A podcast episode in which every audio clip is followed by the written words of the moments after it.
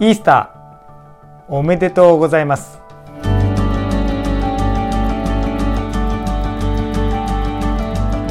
こんにちは誠です。Ready for Easter シリーズ最終回。今日は復活の章と言いたいところですがあえてマタイの27章の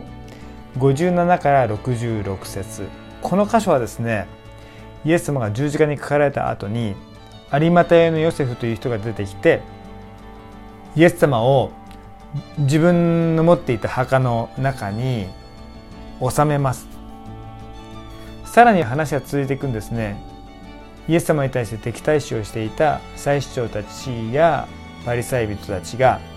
あのイエスっていう人物は3日後によみがえるなんてことを言ってたからきっと弟子たちがあのイエスとやらの体を盗み取って復活した復活したなんていうふうに騒ぎを起こすとよくよくないから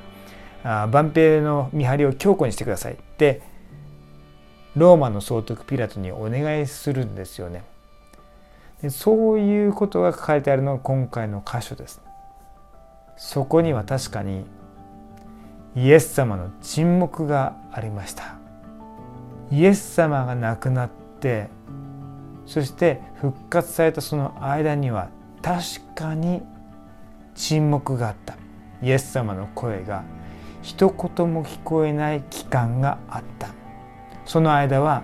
ああでないこうでないという人の言葉が行き交ってもしくは呆然と佇んでいる女性の姿が描かれていたりだとかするわけですよ。でこれって今私たちのこのコロナの中に置かれている状況に似てるなって思わされますね。イエス様の声が聞こえてこないように感じる。そしていろんな情報に振り回されしまいには私たちの信仰をさえも揺るがすようないろんな言葉が聞こえてくるかもしれない外野のいろんな音がわわわわ頭の中に入ってきてイエス様の声が全く聞こえないそういう中を通っていらっしゃるかもしれません。でも私たちよりも先に墓に入ってくださった方は私たちよりも先に歩んで復活の道を開いてくださるお方です。今のこの時期がたとえ苦しかったとしても必ず復活の主は力ある御手を持って全てのことを働かせて益としてくださるそういう神を私たちは信じてるんだっていうことを今日このイースターの時に思い出したいと思うんですね。